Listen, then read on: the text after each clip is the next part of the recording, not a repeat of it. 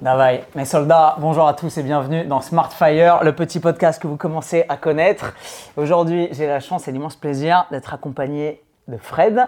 Bonjour Fred. Ça Salut, va salut Antoine, ça va et toi? Alias Docteur Lanche. Pour ceux qui connaissent pas Fred, bah, je te laisse te présenter. et, euh, Eh ben, je m'appelle Frédéric Lange, j'ai 42 ans et je suis chirurgien plasticien. Voilà.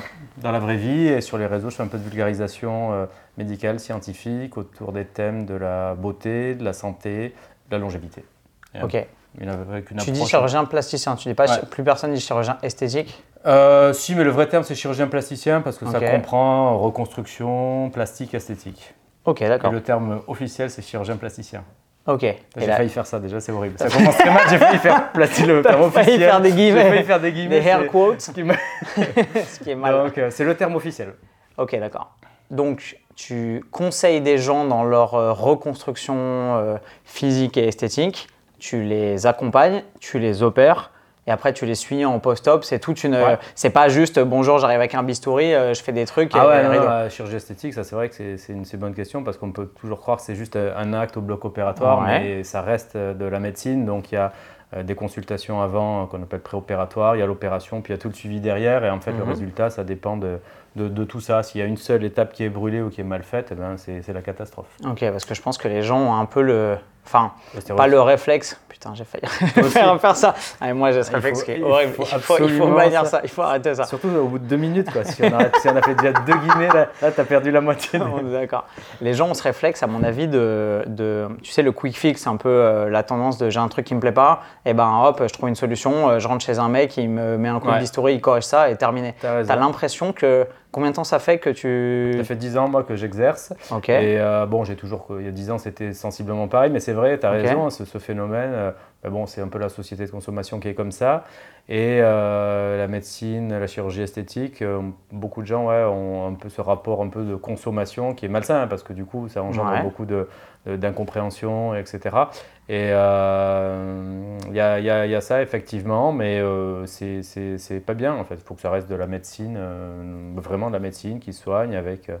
et avec ses avantages, ses inconvénients, son lot de, de complications potentielles, c'est un truc, ça doit rester un truc sérieux. En gros, toi, tu as l'impression de devoir, pas forcément énormément de plus en plus, mais quand même un peu, de devoir freiner certains patients dans leur euh, volonté, dans leur dynamique, dans leurs ardeurs de tiens, j'ai envie de me faire refaire ça, et puis à Noël prochain, je fais ça, et euh, quand j'aurai ma prochaine prix manuelle l'an prochain, je fais ça, et ainsi de suite. Euh, ouais, exactement. Pas, pas forcément dans ce sens-là où les gens veulent faire euh, tout, mais les gens veulent faire sans forcément Sans penser. entrevoir voilà, toutes les Ouais, dimensions et les problèmes potentiels. Euh, pourquoi? Parce que euh, bah déjà, l'image elle est un, un petit peu faussée. Tout ce qui est véhiculé, euh, tout ce qui est véhiculé fait un peu penser voilà, à, à ce que la, que la- la- la chirurgie, la médecine, c'est de la consommation. Ouais. On ne se rend pas compte de tout ce qu'il y a derrière. Et ouais, non, c'est- surtout ça. Donc, c'est pas vraiment freiner les gens mm, qui veulent faire tout, tout leur corps, c'est pas trop ça. Mais voilà, vraiment remettre en, en perspective le truc. Et ne- il y, a, il y a des gens, en fait, je te donne une analogie, ils, Mhm. viennent euh, euh, entreprendre un acte de chirurgie comme ils iraient acheter un iPhone, un truc comme ça. Ouais, d'accord. Avec ce que ça, donc, c'est-à-dire. euh, C'est genre, j'ai je payé- pimp my life plutôt que. euh, Ouais, ouais. Et puis acheter ça comme un produit, c'est-à-dire, euh, attendez, mais l'appareil photo marche mal, tu vois, quand il y a un souci, euh, j'ai payé. Oui, D'accord. euh, vous avez payé, c'est- de la médecine. Il faut, faut vraiment bien réfléchir avant. euh, Il y a des trucs, il y a des problèmes, euh, euh, rarement, mais Mhm. enfin, ça reste de la médecine. Même si euh, c'est esthétique, même si on n'est pas malade, même si on paie, euh, c'est de la médecine. Je t'entends utiliser le mot de problème, même quand tu n'as pas de problème, c'est-à-dire de déconvenu pendant l'opération ou de suite opératoire et de complications, même quand tout se passe bien sur le papier, ça peut quand même engendrer ou des problèmes ou des dérives dans l'identité des gens, dans la façon dont ils se perçoivent, dans Ouais. le ah bah je pensais pas que j'allais être comme ça, en fait je me reconnais plus du tout, etc. Ça, ça m'intéresse vraiment. Toi, tu peux faire ton boulot de chirurgien aussi bien que possible, arriver à un résultat qui est magnifique. Et, et comme les gens n'ont pas anticipé ce qu'allait être l'après, parce qu'ils ont fait les choses trop vite d'un point de vue super consumériste, en mode j'ai une pulsion, j'ai vu euh, Kim Kardashian faire je sais pas quoi, j'ai envie de faire la même chose avec mon physique. Se projeter eux-mêmes dans une dimension Ouais. qu'ils n'avaient pas du tout anticipée et arriver avec un résultat qui. Ouais, ouais, t'as des, y a des, des fois tu peux avoir un résultat euh, techniquement, tu es content de ton travail de Ouais. chirurgien, tu vois, même en étant critique, Ouais, c'est un bon résultat. Et les gens, euh, c'est pas ce qu'ils ce qu'ils- ce qu'ils projetaient, ce qu'ils fantasmaient, etc. Alors euh, typiquement, ça va être quoi? Ça va être euh, je sais pas moi, des augmenta- une augmentation mammaire, un problème de, de volume. Euh, Mhm. je pensais que ça allait faire plus gros, je pensais que ça allait faire plus petit. Euh, beaucoup sur le nez aussi, tu vois. Moi, je fais beaucoup de nez, Ouais. euh, même si tu as un résultat qui est bien, c'est-à-dire une amélioration et tout. Mais, Mhm. ah non, mais je pensais je voulais un plus petit nez, je voulais. Enfin, et ouais, et t'as- t'as- ça, c'est terrible parce que tu, tu peux gérer. c'est pas facile, mais tu peux gérer un peu l'aspect physique euh, Mhm. par la chirurgie. Mhm. Mais ce qu'il y a dans la tête, c'est dur à gérer. Il faut le déceler avant en consultation, beaucoup parler, et puis des fois, euh, tu te plantes parce que tu, tu, tu arrives mal à analyser les patients, c'est pas ce qui se passe dans leur tête, après, etc. Et ça, c'est un écueil, ouais, c'est hyper dur à gérer ça. ouais. Tu bosses dans ce- cette dynamique-là avec des psychologues ou des psychiatres? En cabinet ou en clinique ou en parallèle ou Alors, dans des cas très particuliers, oui, où vraiment on sent qu'il y a un trouble euh, de la personnalité, un problème, euh, etc. Genre une grosse dysmorphophobie ou un truc. Exactement, euh, là, on peut envoyer voir un psychologue, un psychiatre. Sinon, non, c'est pas facile euh, parce que ben, les patients, les patients, ça les, ça les réfrène. C'est, enfin, difficile Mhm. euh, en pratique. Euh, On a beaucoup. De, à un moment, on avait une psychologue en stage dans le cabinet. Beaucoup de patients à qui ont proposé refusé de la voir, etc. Je suis pas fou, j'ai pas besoin. Bon. Ah Donc. euh, Et parce qu'ils avaient peur que si jamais ils dénotent certains trucs, Ouais, la on- psy conseille plutôt de pas le faire et eux ils étaient en mode non, non, j'ai vraiment envie de me faire avait- opérer, c'est important. Ouais, voilà, il y, avait ça. Il y avait aussi le fait que ouais, ils sentaient qu'ils n'avaient pas besoin, que c'était pas. Et euh, donc non, dans 99% des cas, c'est à nous de faire ce, ce travail-là de psychologue et tout. Donc euh, Ce qui est un métier en fait. t'es grosso formé en médecine là-dessus? Non, Pas vraiment? Non, on n'est pas, formé à ça. Et, euh, et on apprend. C'est vrai que c'est une part, une part intégrante du métier qu'on qu'on qu'on apprend pas vraiment, enfin Ouais. qu'on apprend au fur et à mesure. C'est un truc, je pense, que tu sous-estimes quand tu arrives dans le métier. Ah en fait, ouais. tu te rends compte que Ah c'est la base du. Ah oui, Limite la base de l'avant. euh, Ah oui, c'est parfois, ouais, tu as tout à fait raison. On est Euh, d'accord à quel point Genre même, tu vois, tu passes un diplôme de coach, on dit bah tu vas former les gens, tu vas faire de la préparation physique, tu vas leur apprendre à prendre soin d'eux, à se positionner comme il faut et, Et tout. en fait, ça, c'est juste. Et t'arrives et tu dis ah ouais mais non en fait je sors d'un divorce, je sais pas pourquoi mais j'ai mal au Ah ventre et dans le bas du dos. Et là tu dis oh ouais, Ah en fait, en fait je suis psychologue et je vais avoir 10% de préparation physique et de comment je peux optimiser les objectifs des gens pour qu'ils Ah, mieux. Mais tout le reste, Ouais. si je néglige la partie humaine, l'empathie, la psychologie, je suis incapable de faire mon boulot Ouais. et d'apporter vraiment le soutien dont les gens ont besoin. Et je pense que c'est exactement pareil. C'est Tu exactement. as des gens qui arrivent, qui sont brisés, qui sortent d'un divorce, euh, qui ont vécu un deuil, qui ont envie de se reconstruire et qui, par le biais de la chirurgie euh, plastique, euh, ont Ouais. envie de- d'accéder à quelque chose qu'ils savaient pas avant en fait. Ouais, exactement. T'as exact... Il y a énormément d'enjeux, ça cristallise énormément d'enjeux émotionnels, etc. Tu as des gens aussi qui explosent en vol. hein. Après une chirurgie, ils, se- ils font des... une dysmorphophobie euh, après l'opération. Euh, euh, ouais, ouais, tu as des gens qui viennent, ouais, exactement, après un divorce. Ou... Il y a, y a- y a- beaucoup, tout ce qui se passe dans la tête, c'est hyper important. C'est, comme tu dis, tu as vu, on n'est pas, quels que soient les métiers où tu as de l'humain, tu as cet aspect-là. Et c'est jamais, tu jamais vraiment, à part quand tu travailles, tu deviens psychologue, mais sinon, tu jamais formé à ça. Tu passes ton temps, tes X années d'apprentissage à apprendre ben, qu'est-ce que c'est que le coaching, qu'est-ce que c'est que la chirurgie? Et en soi, déjà, ça t'occupe beaucoup de temps. Après, tu as un petit module, tu vas avoir une après-midi où on te parle de la psychologie du truc, mais Super. Bon, voilà. Entre 14h30 et 17h30, Et un voilà. vendredi après-midi. Et mais euh, c'est vrai que ce, ce truc-là, t'es pas formé, tu apprends sur le tas, tu te plantes. Et encore aujourd'hui, euh, je me plante. hein, euh, C'est-à-dire, des fois, il m'arrive de- d'opérer les patientes que je regrette d'opérer sur l'aspect psychologique. Je me dis, c'était pas une bonne patiente. Enfin, je lui ai pas rendu service, j'aurais dû Ouais. refuser, j'aurais dû l'envoyer voir un psychologue et tout. Et c'est du, c'est voilà. Mais on les voit en consultation euh, 15 minutes, 30 minutes parfois, deux fois avant l'opération. Mais pas cerner quelqu'un. Enfin, c'est très dur de cerner quelqu'un. Même les, même les psys eux-mêmes, les professionnels, euh, Bien peuvent sûr. se faire berner. Alors nous, Bien euh, sûr, l'anamnèse, c'est, enfin, tu, si tu as quelqu'un qui est en plus euh, déterminé, intelligent Ah et oui, qui se dit ok, ah je vais essayer de contourner, tu dois en avoir, ouais, et qui fait le serpent pendant deux fois 30 minutes, Bien sûr, bien sûr, c'est pas facile. c'est dingue. C'est pas facile. Donc euh, ouais, c'est- ça c'est un, un aspect du boulot qui est, qui est, qui est compliqué. C'est tellement technique. Pour ceux qui connaissent pas et dont je fais partie, le parcours pour devenir chirurgien plasticien, c'est quoi? En France euh, C'est euh, alors faut rentrer à la faculté de médecine. Bon, Ouais. il y a le concours de première année de médecine. On fait Qui est ultra dur. Enfin, qui est euh, sélectif, ouais, on prenne 10%, on va dire, un truc comme ça. Sur des amphis où Euh, tu es assis par terre euh, parce que si tu arrives à 7h05 euh, Ouais. et que le cours commence à 8h, tu pas Ouais, de place assise. c'est un peu la guerre. C'est un peu la sélection naturelle dans tous les sens. C'est un petit peu la guerre. Euh, donc après, il y a six- souvent c'est une première année qui est quasiment tout le temps redoublée, dans 90% des cas. Après, il y a six ans d'études de, de, euh, tronc commun. Ouais. À la fin de la sixième année, il y a un concours très difficile qui s'appelle l'internat, euh, qui va permettre de choisir une spécialité en fonction de son rang de placement.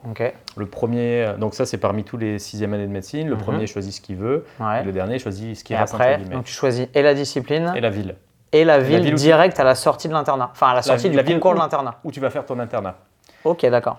Et la chirurgie plastique, eh ben, c'est bah, une des spécialités les plus prisées parce qu'il y a un côté sympa, il y a le côté, Ouais. euh, euh, c'est- attractif, le mode de vie, euh, la rémunération, tout ça. Et c'est- c'est- donc euh, c'est vraiment, euh, c'est les- là maintenant, j'avais vu cette année, là, c'est les 200 premiers sur euh, Ouais. 10 000 C'est étudiants en le médecine. haut du panier ouais. et dans les T'as 200 vu comment je me premiers. bien Non, mais c'est lo- c'est logique de le décrire comme ça parce Et- que tu vois, c'est je parce pense qu'il y a un mec qui veut être ophtalmo ou radiologue dans l'eau, euh, même si c'est prisé, euh, c'est vraiment par vocation, mais tout le reste prend euh, la chirurgie plastique quasiment. Quoi. Ouais, voilà, il y a beaucoup qui font par Enfin, vocation. c'est le en tout choix cas, du c'est- roi c'est et euh, c'est pris- ce pourquoi les gens se battent. Quoi. C'est assez prisé. Ouais. Euh, donc là, euh, ceux qui, ont, qui peuvent intégrer ce cursus commencent leur internat de chirurgie euh, qui dure 5 ans. Donc avant ça, sur les six premières années, tu, t'apprends la tu médecine, touches les pas à un bistouri. Tu Ah non, fais tu des stages, euh, en, Ouais, tu fais des stages aux urgences, tu Ouais. fais de la gériatrie, tu fais de la pédiatrie, des trucs, tu vois Ça tout. te forme à devenir un peu médecin euh, généraliste. si. Potentiellement. Et maintenant, médecin généraliste, c'est devenu une spé. C'est-à-dire qu'il faut quand même faire l'internat pour être généraliste. Exactement. Ah, je savais pas. Ok. Parce qu'avant, c'était 6 ans et après, tu avais une année de validation, genre. euh, Ouais, puis ça s'est rallongé de 2 ans, 3 ans, et maintenant tu as 3 ans ok, d'accord. Donc nous, 6 ans, concours, 5 ans d'internat de chirurgie. 5 Donc là, on est à 11 ans. C'est pas fini, pas tout à fait fini. Attends. Donc là, on est à 11 ans. On passe la thèse et après on a encore deux ans, euh, ce qu'on appelle le clinica, où on travaille comme chirurgien à, à l'hôpital, euh, dans un service hospitalier. Donc Et ça fait t'es 13 en, t'es en tuilage avec un mec plus expérimenté ou avec un, un Mm, praticien Ouais, voilà, voilà. Mais on te lâche. Là, là tu es indépendant, mais tu encore, voilà, tu es dans un, dans un cadre euh, T'es dans une hospitalier. structure qui t'encadre quoi. et tu as des Voilà. comptes à rendre euh, à un chef de clinique. Voilà, ou- un Ouais, chef de service. Chef euh, de service. Donc ça fait 13 ans. 13 ans, Donc, grosso modo, tu dis que la plupart des gens redoublent, ça doit être 90% des gens qui arrivent en... C'est quoi, c'est PC1 le- la, la première Maintenant, année ça s'appelle PASSES Passeux maintenant, Ouais, je crois que ça a changé. Mais donc tu arrives... Mais grosso modo, pour te ouais, faire tu sors ça, à 32 ans. Tu as ta carte d'étudiant, ton deuxième burger au quick jusqu'à 35 ans. jusqu'à 35 ans.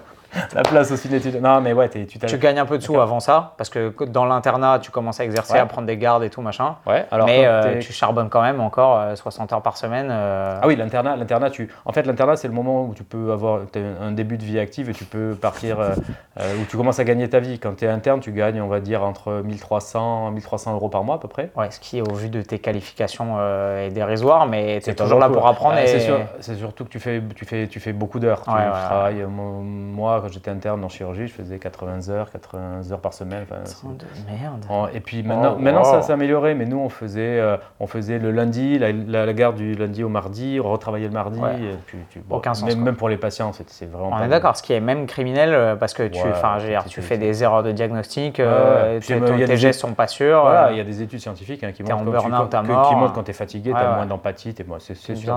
Ça, ça a tendance à s'améliorer. Ok. Et donc l'internat, voilà, tu as 5 ans où bon, tu gagnes ta vie modestement, mais tu gagnes ta vie. Ouais. Euh, et, euh, et après, donc voilà, c'est la thèse, encore deux ans, et après tu peux t'installer en, en- à ton compte, puis en libéral, si tu veux. Donc c'est un vrai parcours du combattant. Oui et non. Tant- quand t'es que- dedans, tu le vois plus comme ça. Voilà, quand que t'es dedans, Quand ouais. tu vois ça de l'extérieur, moi qui ai jamais foutu les pieds en fac de médecine, tu dis mais ouah, 13 ans d'études fait, pour arriver à faire ça, c'est incroyable. Tout l'internat, c'est des études, tu as un statut d'étudiant, mais tu travailles à plein temps à l'hôpital. Ouais, donc, tu n'as pas la gueule dans les livres. dans le truc. et ouais, c'est une passion. C'est la meilleure période, moi c'est ma meilleure période, et tous les médecins, je pense, c'est leur meilleure période. Ouais, ouais. c'est 5 ans où Il y a tu une kiffes, euh, ambiance, tu apprends vraiment le métier, c'est là où tu commences à vraiment soigner des gens, tu vois. Tu as encore Ok. un statut d'étudiant, mais Mais les gens te voient comme un médecin. Et... les gens te Mais tu es, Ouais, voilà. un médecin, tu es un médecin hospitalier, tu es un médecin junior, entre guillemets, mais et là, c'est une période qui est, qui est super, c'est dur. Euh, T'as notamment 5 l'interne. ans et tu as l'impression que c'est les mecs, ils ont vraiment bourré pour faire rentrer tout cet enseignement en 5 ans? Ou tu te dis que tu pourrais le faire en, un peu en moins que ça ou... Tu pourrais le faire en moins, tu pourrais le faire. Enfin, Mais c'est quand même ultra dense quoi. Ça Et ça dépend ouais. de ta faculté à apprendre, de, ton, de, ton, de Ouais. ta plasticité personnelle aussi. De... Ouais, puis des opportunités parce qu'en fait, tu dois te former à. En fait, pour pouvoir apprendre à opérer vraiment l'aspect manuel, Ouais. il faut que tu aies des chirurgiens au-dessus de toi qui te confient des actes, et des fois c'est possible, des fois c'est pas possible, des fois ils aiment pas ta tête. Enfin, c'est très compliqué, donc c'est. Ouais, à 5 ans, bon, je trouve que c'est bien. C'est bien, et puis. euh, Après, tu, voilà. Et quand, mais quand tu sors, bien sûr, tu, tu te sens jamais prêt. Hein. C'est vrai, ça fait 13 ans que tu es 13 la, ans que tu y es. La première fois que tu arrives et que c'est en mode. Moi, j'avais pas dormi. euh. Lame de 15 Ouais, tu, tu ne te sens, euh, tu te sens jamais prêt. Bah, mais euh, en fait, comme c'est progressif et tout, tu l'es. Mais Ouais. euh, bon, voilà, à un moment, il faut, euh, faut sortir du nid, quoi. Logique. C'était une vocation pour toi, genre avant même de rentrer tout, ou de passer tout, la, du tout, du la tout, formation ou la première année, tu t'es dit je, me verrais bien chirurgien plasticien? Non, Pas du tout. Du tout. Déjà médecine. euh, Fin de terminale, tu t'es dit pourquoi pas médecine euh, Voilà. J'ai des potes qui font ça, why not? Ouais, ça m'intéressait. Moi, j'étais un plutôt un cursus scientifique. Je Ok. suis pas d'une famille de médecins. Il n'y a aucun médecin dans la famille et tout. Bon, ça m'intéressait parce que hum, ça m'intéressait, mais c'était pas une vocation. Je me disais pas depuis tout petit je veux faire médecin. Et je bon, je me suis dit médecin, c'est intéressant. Après, je me suis intéressé à vraiment. euh, Enfin, j'ai changé dix fois de, de trucs, euh, cardiologie. Enfin, tout m'a intéressé, la nutrition et tout. Et la chirurgie plastique, bah, ça s'est fait, hein, ça s'est fait un petit peu comme ça, par un concours de circonstances. Euh, j'avais pas- j'étais passé en stage dans un service de chirurgie plastique. C'était super sympa. c'est-. C'était hyper, hyper, hyper riche et euh, beaucoup plus euh, euh, intéressant que je pensais. Moi, pour l'avoir, la chirurgie plastique, je pensais que c'était juste. euh, Ouais, L'image voilà, d'épinal que tu en avais, c'était Voilà. fait des, des Et prothèses là, mammaires on et a, on reconstruit des gens, reconstruit des jambes, des cancers, des brûlés, il y avait de l'esthétique, il y avait euh, des enfants, il y avait euh, des fentes, il y avait tout, tout. euh, des... On travaillait avec, par exemple, les, euh, les, les orthopédistes qui réparaient un- l'os d'une jambe, mais nous, il fallait couvrir l'os, parce que sinon, il fallait amputer. Enfin, c'est- ça m'a passionné. C'était Wow. le visage, la maxillo, les traumatismes, euh, les, les gens qui se prenaient des balles dans le visage. Enfin, c'était dingue et, et j'ai trouvé ça vraiment tellement passionnant que je, me- enfin, je me suis dit, bon, c'est vraiment ça, c'est c'est top. Je trouve les mecs, ils avaient les, les chirurgiens, je les voyais, ils avaient, je trouvais que la, la classe, quoi, ils, connaissaient, ils arrivaient comme les sauveurs, j'avais- j'ai adoré. Et euh, ça s'est fait comme ça. Et puis euh, j'ai eu euh, voilà l'opportunité de passer ce concours, j'ai eu l'opportunité de pouvoir faire ça. Et puis Donc, ça veut dire que tu as passé ton internat au moment où la série Nip Tuck était en pleine mode. Il y a genre, il y a genre Non, 13-14 ans. ouais, et je connaissais pas. Je connaissais Ok, pas, je parce que moi, moi j'ai C'était à peu bouffé près ça dans- et ouais. je suis tombé là-dessus quand j'étais en terminale et j'étais en mode putain, j'étais en terminale S, euh, je m'en sortais plutôt pas trop mal et tout machin.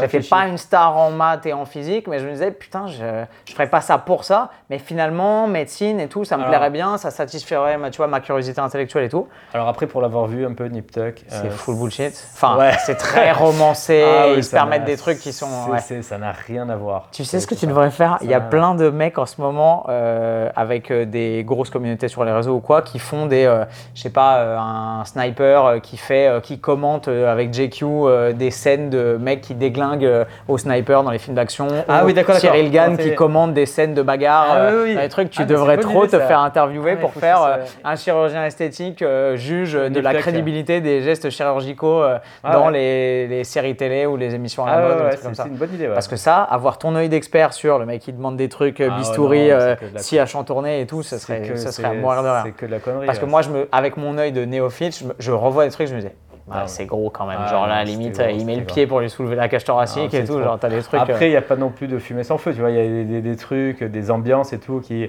il y avait un peu de réalité, mais on est à des, des années-lumière. Surtout en France, on n'est pas, on n'est pas les mêmes la même culture que les chirurgiens américains. Ouais, je euh, vois. Le truc qui m'avait calmé, alors déjà, mon niveau en maths, etc., je m'étais dit, est-ce que j'ai vraiment envie de me cogner euh, 15 ans d'études? Parce que quand tu es en terminale, tu dis, Hum, tu vois le truc, ça impressionne quand même, je trouve. Ouais, Et même en prépa, tu vois, où j'ai fait deux ans de prépa, des concours, c'était quand même ultra exigeant. Je me dis deux ans, c'était bien. Je, je suis pas sûr que j'aurais voulu en faire cinq ou six pareil, tu vois. Et le truc qui m'a calmé, en fait, c'est que je me suis dit, si je fais médecine, je vais être qu'avec des gens qui sont malades, qui sont dans la souffrance, qui sont dans la détresse, et je suis pas sûr psychologiquement Ah, d'avoir envie de passer ma vie à faire ça. Ah, Et quand tu parlais de, de glamour et de contexte social un peu différent dans la médecine euh, plastique, dans la chirurgie plastique, tu as l'impression que ça tient au fait que vous n'êtes pas face à des gens qui sont Ouais. vraiment au fond du trou, qui sont en détresse vitale, qui sont Ouais, en- On a beaucoup de gens pas malades, euh, pas malades qui viennent. euh, c'est vrai que c'est- vrai que c'est une. euh, émotionnellement, c'est une, une charge un peu moins lourde à porter. Tu as moins de charge Alors- mentale là-dessus? Ou même pas Attends, euh, ça dépend. Ça dépend comment tu vois le truc parce que effectivement, moi j'ai fait des stages en tant qu'étudiant dans les services avec des enfants euh, qui avaient des cancers, et tout comme ça, c'est l'horreur. Ouais. Franchement, c'est Ouais. humainement ils, ils sont admirables, mais pas que les médecins, les infirmières et tout, faut se blinder parce que tu- tu t'effondres à H24 sinon. Et euh, nous, c'est le contraire. Donc tu as des gens pas malades. Ce qui gère- génère quand même un certain stress parce que quand tu as quelqu'un euh, qui est pas malade et qui te confie sa santé, ou sa vie, Tu ou sa beauté. Il est arrivé, dis- il était bien. Pour- Voilà. Pourquoi est-ce qu'il repart Il, Donc, est en morceaux. une forme de stress extrêmement spécifique et très, très, très aiguë. Très, très, très aiguë. Et l'autre truc que, que tu as aussi, l'autre forme de stress quand tu es chirurgien plasticien, c'est que euh, tout le monde a son, euh, est critique de ton travail. Euh, Quelqu'un qui est un cancérologue, Oui, personne, le grand Ah public ouais. va pas dire Ah non, ouais, il aurait dû lui mettre Oui. tel protocole de chimio. Ou alors tu arrives avec une jambe arrachée, euh, t'es euh, t'es chirurgien militaire, euh, bah ok, on vous a recousu, Voilà. ouais, c'est moche, mais au moins t'es en vie et puis tu Exactement. plus, quoi. Ok. Moi, j'ai compris ça le premier jour où été interne, machin, où au bloc, les infirmières m'ont dit Ah non, c'est trop gros, c'est trop petit, machin. Et je me suis dit Ah bon, mais euh, c'est comme ça. Et en fait, oui, c'est comme ça tout le temps, pour tout, tout le monde, tout le monde. Bon, voilà, ça fait partie du game, c'est un truc, tu penses pas au début, mais tout le monde, parce que la beauté, l'esthétique, tout le monde a une opinion dessus, un point de vue, mais tout le monde, euh, enfin voilà, les, moi j'ai passé pas des centaines de repas quand on présente des gens euh, qui me disent toujours les mêmes trucs. Du genre Ah bah, l'esthétique, encore la reconstruction, je comprends, mais l'esthétique, je comprends pas. Alors, bah, tu vois, des trucs comme ça, les phrases un peu, les Ouais. les phrases bateau. Enfin, c'est bateau, je dis pas, c'est pas con, hein, c'est pas, c'est pas Ouais. bête du tout, mais tout le monde a une opinion. et C'est vrai, que, c'est vrai que j'avoue, tu dis je suis oncologue, je suis cancérologue, je suis... les gens se disent Ah, c'est- Ouais, je suis contre. On dit pas Ah. je suis contre. Mais- ah non, moi le concert c'est pas mon truc. non, Non, mais- Ah, Les oncologues, vous auriez pas C'est vrai, je pense que les gens se disent ok, vous êtes un ponte, ok, c'est sérieux, ok, je ferme ma gueule, mais mais il y a même assez sur- peu de débats. Alors que là, effectivement, tu es au sein, tu es avec une discipline médicale qui est extrêmement pointue, qui demande un apprentissage qui est hyper euh, exhaustif, et pour autant, tu es quand même jeté au milieu des lions dans euh, le cadre de l'opinion publique et du regard de tout le monde, Ouais. parce que par définition, l'objet de ta pratique, bah, il est inscrit dans euh, la livre de chair, mais dans l'identité des gens, dans la reconstruction et dans comment les gens se perçoivent en fait. Ouais, c'est exactement ça. Et les gens ont une opinion. Alors, moi, je suis, ils ont raison hein, d'avoir une opinion, hein, et- mais il y a des gens qui sont contre, etc. Et, euh, mais, euh, et on le voit même pour les patients, c'est-à-dire que les patients, on voit des patientes qui ont des, des- des vrais complexes. Ouais. Euh, mais les complexes, c'est hyper, hyper intérieur. hein. C'est Ouais. pas, c'est pas, euh, le complexe, il n'est pas proportionnel à- au défaut physique, tu vois. Tu peux avoir une bosse sur le nez et machin et t'en foutre complètement. Ouais. Et tu peux avoir un tout petit défaut et ne pas vivre.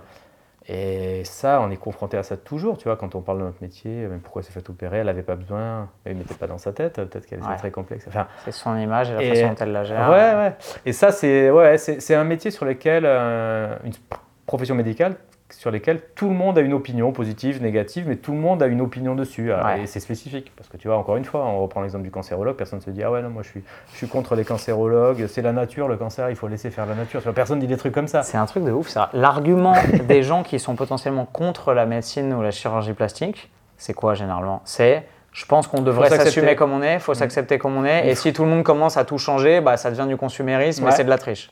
En gros, c'est Ouais. ça. Bah, c'est une opinion, moi je trouve que c'est une opinion qui est respectable. hein. Euh, il faut, Ouais. il faut s'accepter. C'est même euh, moi aussi, je, je pense, je, je pense ça. Et c'est bien. Enfin, je dis pas il faut, il faut c'est bien de s'accepter. Mais dire il faut s'accepter, ça veut. Enfin, ça veut rien dire. Oui. Voilà. Comme il faut être soi-même. quoi. Il faut être soi-même. Ou alors aller voir quelqu'un qui est, je sais pas, un anorexique, qui a, qui a une pathologie et lui dire non, non, mais il faut manger. Ou quelqu'un qui est dépressif, il fait non, mais là, il faut avoir le moral.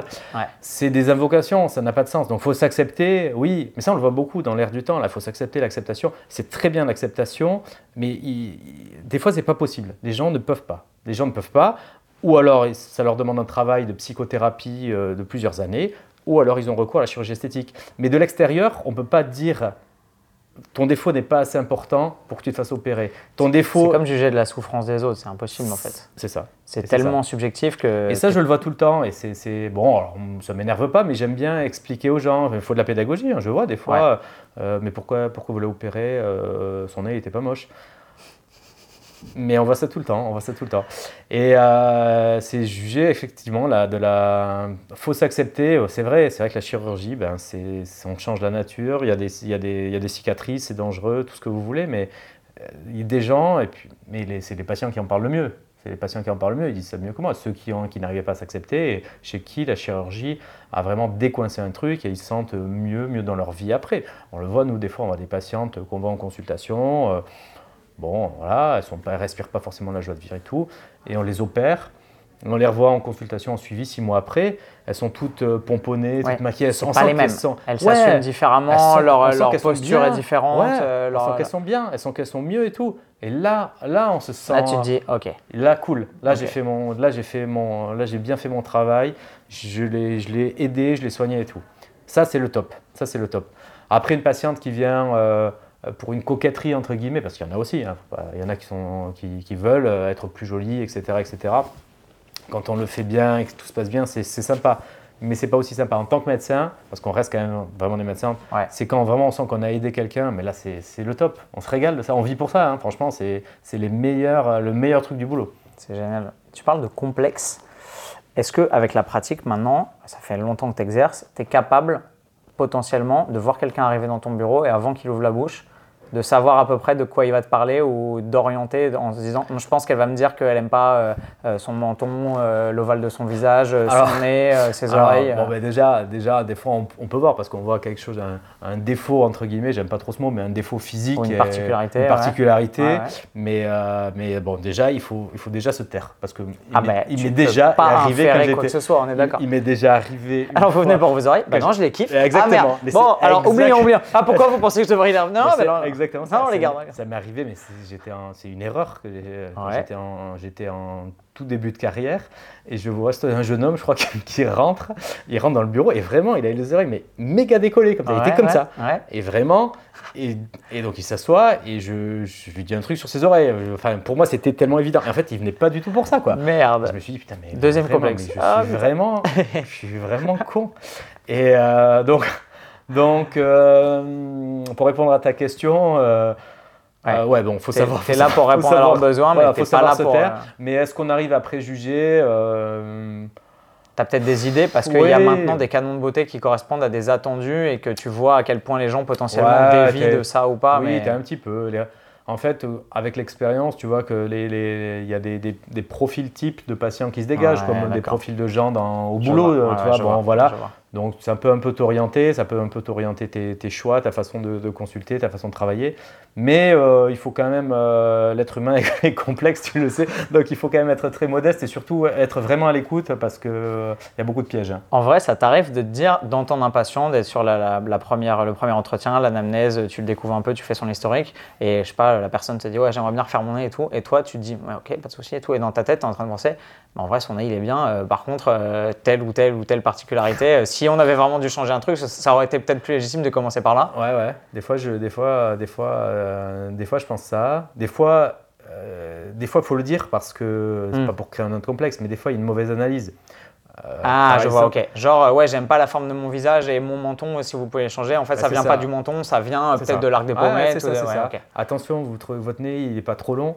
Ouais. c'est parce que comme vous avez le menton en arrière, votre nez paraît long. Regardez, je vous fais en simulation, je leur avance le menton. Ah ouais? Ah oui, non, mais en fait, oui, Ah, d'accord. en fait, mon nez, il est très bien. Et voilà, donc là, ça, c'est le métier de médecin. Après dire euh, ça, là, là, je suis dans mon cadre de, de, De conseiller de, et conseiller de- ouais. médecin. Après dire, euh, Eh, ça, vous avez pensé à faire un peu cette ride? Non, ça, je, ça, je le fais pas. Ouais, Même quand les patientes, euh, parce qu'il y a des patientes aussi qui, qui ont cette demande, qui, euh, je dis patientes, des patients et des patientes, Ouais. c'est plutôt patientèle est encore assez féminine, hein, c'est 90%. C'est la question que j'allais te poser. Je t'entends 90%. beaucoup utiliser le féminin, mais c'est quand même 90% de femmes. Et... Ouais, moi, alors il y a de plus en plus de, de, de patientèle euh, masculine, Mhm. mais ça reste encore aujourd'hui une forte prédominance féminine. Et des fois, donc, il y a des patientes qui, qui, euh, ou des patients qui disent euh, Qu'est-ce que vous feriez sur moi? Alors, je viens, je me sens pas, je me sens un peu visage fatigué. Qu'est-ce que, qu'est-ce que vous pouvez proposer et tout Euh, Ça, j'aime, je réponds pas trop à ça. C'est bizarre, hein, Ouais. parce que tu dis, bah, faites du sport, dormez mieux, hydratez-vous, mangez mieux, déjà, ça va. Ouais, ouais. Alors ça, Ah, ça, ça, c'est vrai que c'est on hyper va faire un important. truc, mais- Peut-être on y reviendra là-dessus, mais c'est vrai que pour moi, c'est le, le- le truc numéro un. La chirurgie, c'est la dernière, la dernière Ouais, solution. ultime ratio, évidemment. Et euh, mais je leur dis euh, non, je dis pas, je, je propose pas. Ouais, euh, qu'est-ce que vous vous feriez sur en moi? Je dis bah non, moi je ferai rien. Qu'est-ce que, qu'est-ce que voilà, qu'est-ce qui vous embête, ouais Qu'est-ce qui vous embête? Qu'est-ce qui vous complexe? Ouais. Et c'est vrai qu'il y en a- qui euh, qui euh, qui savent pas, qui. C'est marrant parce qu'ils ont un sentiment général de mal-être ou peut-être d'inadéquation ou de ne pas avoir l'impression que leur physique est top, Ouais. mais ils savent pas exactement pourquoi ouais, et pas ce qui changer. Quoi. Pas toujours. Ouais, donc là, on est dans une vraie logique consumériste de j'ai pas un truc en particulier qui me dérange, mais j'aimerais bien être mieux, un peu plus beau gosse et rajouter un petit 10% de comme si tu mettais un filtre sur Instagram. Non, non, non, mais- pas, pas forcément, pas forcément, parce que ça peut être des gens aussi qui se, qui se trouvent euh, pas beaux, euh, mais ils savent pas d'où ça vient. Il y a une n'ont pas d'œil critique Ou esthétique. ouais. Ou... D'accord. Il y en a qui ont, Ok. c'est pas forcément un truc comme ça, ça peut être aussi des Ça gens qui ont une vraie souffrance. Ah non, non, c'est pas facile. Parce que toi, tu peux pas dire, bon, alors l'état des lieux, bon, déjà vos pommettes, elles ressemblent à rien, votre menton, il va Ouais, en couille, euh, votre nez, regardez, qu'est-ce que c'est que ce nez, voilà. les oreilles et tout, machin. Ah ouais, c'est du- c'est dur parce C'est un que des gens, tu peux leur dire. euh, tu pourrais, oui, bah, tu pourrais proposer des traitements, il y a des centaines, Ouais. tu peux proposer plein de trucs et après, bah, il faut être pragmatique. Les gens, Mais- ils ont. euh, voilà, tu peux pas faire ça. Euh, donc, euh, ça fait partie du métier, mais c'est les, les côtés intéressants. hein. Moi, je trouve que c'est, moi, je trouve ça passionnant. Euh, Il y, a- il y a- il y a mille façons d'aider les gens, hein, et, mais tout ce qui est autour de l'acte euh, technique lui-même, c'est hyper, euh, c'est hyper intéressant. C'est ce qui donne le côté un peu noble du métier, quoi. Ouais. Et, euh, mais tout ça, évidemment, si vous regardez, la, la- la- la- tapez chirurgie esthétique sur Google, vous n'allez pas trouver ça. Vous allez trouver la télé-réalité, vous allez trouver. euh, Bien sûr. Mais il y a toute une autre facette qui est beaucoup plus intéressante. Évoquons la télé-réalité. C'est un truc que je consomme absolument pas, mais je suis certain que malheureusement, probablement pour toi, mais c'est peut-être une déduction que j'ai faite, c'est peut-être pas malheureux, euh, que la télé-réalité et ses potentielles dérives ou déboires ces dernières années a une grosse influence sur ton métier ou au moins sur la Ouais. psychologie de ta patientèle. Alors, oui. Je me trompe? Non? Non, tu Ok. ne te trompes pas du tout. Ok.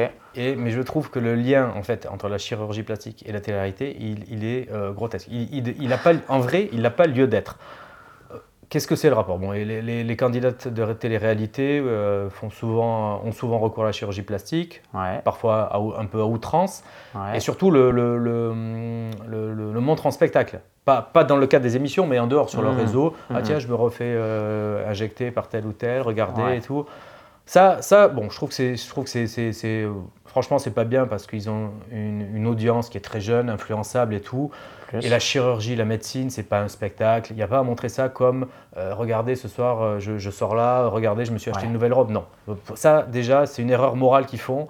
Ils ne devraient pas faire ça parce qu'ils ont, une- ils ont un auditoire qui est jeune, influençable, pas, encore complètement construit, pas, qui n'a pas forcément tous les outils euh, de construction euh, mentale pour avoir un regard critique. Donc, ça, je pense que c'est une erreur morale qu'ils font. Mais alors pourquoi on les, pourquoi, pourquoi c'est relayé? Euh, Le problème, c'est que ça, eux qui fassent cette erreur morale avec leur, sur leur réseau et tout. Mais dans les médias, ils devraient arrêter les journalistes une responsabilité. Qu'est-ce qu'on passe euh, Vous tapez chirurgie plastique euh, sur Google, Mhm. vous n'allez jamais tomber sur euh, oui une nouvelle technique inventée par chirurgien, il s'est greffé une main et tout. Non, Ouais. Euh, c'est euh, machine. Regardez elle a un nouveau cul. Regardez. Mais c'est les médias parce qu'il y a un côté croustillant, etc., mais qui Ouais. mettent vachement en avant la télé-réalité et la chirurgie plastique et les rapports entre les deux. Mais ne faites pas ça, on s'en fout. On s'en fout, ça n'apporte rien de positif. Ni pour la chirurgie plastique, parce que ça donne une image euh, mauvaise, Ouais. euh, et pour les patients, euh, les patients et les, enfin pour les gens, les gens imaginent que c'est ça la chirurgie plastique. C'est pas ça la chirurgie plastique. La chirurgie plastique, c'est Monsieur, Madame, tout le monde. Enfin, 99,9% de la chirurgie plastique, c'est Monsieur et Madame tout le monde qui ont des complexes. C'est pas euh, se faire se- le- Ouais. la plus grosse poitrine possible pour pour passer à avoir un casting et tout. C'est pas ça. Et donc ça donne une mauvaise image. Et même au niveau de la santé publique, pour la, pour la santé mentale, alors je ne suis pas psychologue, je ne suis pas psychiatre, mais Mhm. pour la santé mentale des, des- des jeunes, Ouais. moi je pense surtout, bon, quand on a 30 ans, on a, on a l'esprit aiguisé, l'esprit critique, et quand je parle avec les patientes, je vois qu'elles sont critiques par rapport à ça. Normalement, oui, encore Ouais, pas ouais. tout le monde. Mais une, euh, quand on a 15 ans, qu'on est en pleine adolescence, qu'on se sent mal dans sa peau, etc., on voit ça, on se dit, ah ouais, il faut que je fasse de la chirurgie plastique, elle, elle a réussi, elle est belle, il faut que je fasse pareil. Enfin, non, montrez pas ça, montrez des trucs positifs, mais bon, est-ce que là, je parle, je me bats contre des moulins parce que. J'ai- une petite. En Parce parler, je suis en train d'échafauder une petite théorie. Tu me dis si c'est grotesque ou pas. Mais j'ai l'impression que la télé-réalité, d'une certaine façon, sur ces 10-15 dernières années, est un peu devenue socialement la barrière, ou au moins le tremplin ou la passerelle entre monsieur et madame tout le monde et le potentiel statut de star. Avant, pour être une star, il fallait ou avoir du talent ou avoir un physique exceptionnel, ou les deux. Et t'étais Brad Pitt, Angelina Jolie, et t'étais dans les Happy Few, de voilà. Et depuis la télé-réalité, t'as des gens qui sont des gens comme tout le monde, qui par leur exposition sont devenus des stars. Mm. Et l'accès à la chirurgie esthétique, tu as l'impression que c'est le deuxième wagon pour ces gens-là de bah, j'avais rien d'extraordinaire, j'ai pas spécialement ni de talent ni de charisme, mais bah, je me suis fait refaire J'ai le même cul que euh. Gillo ou le même physique Angelina Jolie. Et du coup, au moins maintenant, de loin, on a un peu l'impression que je suis dans la même case. Ah ouais, je comprends. Tu vois ce que je veux dire? Ouais, Et maintenant, comme si les gens du commun des mortels se disaient Ah bah, si mon influenceuse préférée qui a fait de la télé-réalité arrive à 2 millions d'abonnés simplement en ayant fait refaire sa poitrine, ses fesses, etc., peut-être que si je fais la même chose, ça me donne les attributs que ces filles qui finalement étaient comme les autres et comme tout le monde ont utilisé Ouais, pour ouais. pouvoir se propulser au rang de star et gravir l'échelle sociale en fait. J'avais, j'avais jamais pensé à, à- à ça comme ça. Comme si c'était un attribut en Ouais, fait, tu vois ce que je veux dire. Comme si tu arrivais à, à acheter ou à acquérir. Et on le voit, tu vois, tu as vu des mèmes, je pense, sur Instagram de euh, t'es pas moche, euh, you, you- you're not uh, ugly, you just broke. Ouais, de mecs ou de nanas qui ressemblent à rien quand ils ont 15-16 ans, même dans la famille euh, Kardashian et tout. Et juste parce que les parents sont blindés et qu'ils sont assis sur des fortunes, bah ouais, ils pimpent euh, leur ovale du visage, ils font un fox eye, ils font un truc et tout. Et waouh, magiquement, à 25 ans, les meufs, c'est des bombes, tu vois. Ouais, on existe. Ouais, t'as raison. Mais on est dans une société du paraître, on est dans une société de l'image, etc. Il faut être critique par rapport à ça. Après, euh, bon, les, les- les gens, ils, les gens, ils essaient de s'en sortir du mieux qu'ils peuvent dans la vie avec les outils qu'ils ont. Bien sûr, ouais. Euh, paraître plus beau, si ça, fait, ça, peut- ça peut les aider à se sentir mieux. Mhm. Euh, c'est vrai que bon, pour certaines personnes, ça peut paraître futile, l'apparence. Pour d'autres, c'est extrêmement Hmm, important. psychologiquement, tu bénéficies d'un gros avantage, l'effet Oui. de halo. Il y a beaucoup Oui. de trucs dans les sciences sûr, cognitives sûr, qui montrent sûr. que Moi, plus tu es beau et plus tu es socialement adéquat, mieux tu t'en sors. Bien sûr. Euh, ça, c'est prouvé hein, socialement. Euh, et puis, non, ce que je reproche à, à, à ça, la télé-réalité, bon, moi, je regarde pas. Je, moi, le- le- le- les personnages, le- se clasher, tout ça et tout, je m'en fous, j'ai pas de jugement par rapport à ça, ça trouve écho. Voilà, c'est le truc de- Ouais. de, notre société Ouais, d'aujourd'hui, c'est comme ça. Bon, je suis pas fan, hein, mais euh, bon, euh, c'est pas mon. J'ai pas. Je, je suis personne pour, pour, pour critiquer ça, qui sont, ce qu'ils font, etc. Mais euh, là où je suis très critique, c'est sur, la, sur ça, sur la chirurgie plastique. Ils ne devraient pas montrer leur. euh, Enfin, Ouais. faire du spectacle de ça. Ouais, ouais. Ça ne doit pas être un spectacle. Et deux, je reproche euh, ben, aux médias de relayer ça comme, euh, comme ben, machine, et a rompu avec, avec je sais pas qui. et que ça devienne un accessoire au final. que ça devienne un truc de comme il a acheté une nouvelle bagnole, ils ont, ils ont fait une sortie là, elle s'est fait refaire les seins. Non, non, non, non, parce que ça, c'est pas bon, c'est délétère. Le dis encore une fois, les gens qui, qui regardent ça, qui sont consommateurs de ça, peuvent être des gens influençables. Et derrière, il y a de la médecine, il y a des, il y a- c'est, du lourd, Ouais. c'est, grave, c'est la santé Ouais. des gens Ouais, santé mentale et santé physique parce que on voit des, des personnes, des patientes arriver, on en voit de plus en plus, ça répond à ta question de tout à l'heure, qui, qui arrivent dans un cabinet de médecine, mais elles devraient pas y être, elles ne savent pas ce que c'est, elles ne comprennent pas ce que c'est la médecine.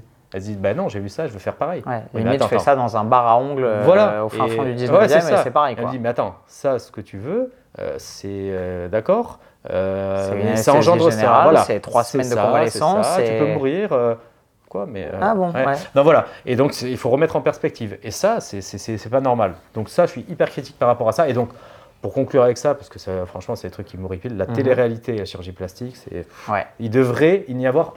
Il devrait y avoir aucun lien. Qu'elles en fassent, que les, les candidats, les candidats en fassent sur eux, très bien, ils- qu'ils aient la tête qu'ils ont envie d'avoir, mais arrêtez arrêtons d'en faire un spectacle. Que, il faudrait que eux arrêtent d'en faire un spectacle Ouais. et que euh, les médias, euh, les trucs, euh, voici, tout ça, je sais pas, je dis voici. Arrête de l'accessoiriser. Arrête ça, de faire comme si c'était normal de commenter, de mettre en avant Ouais. leur. voilà, c'est pas normal.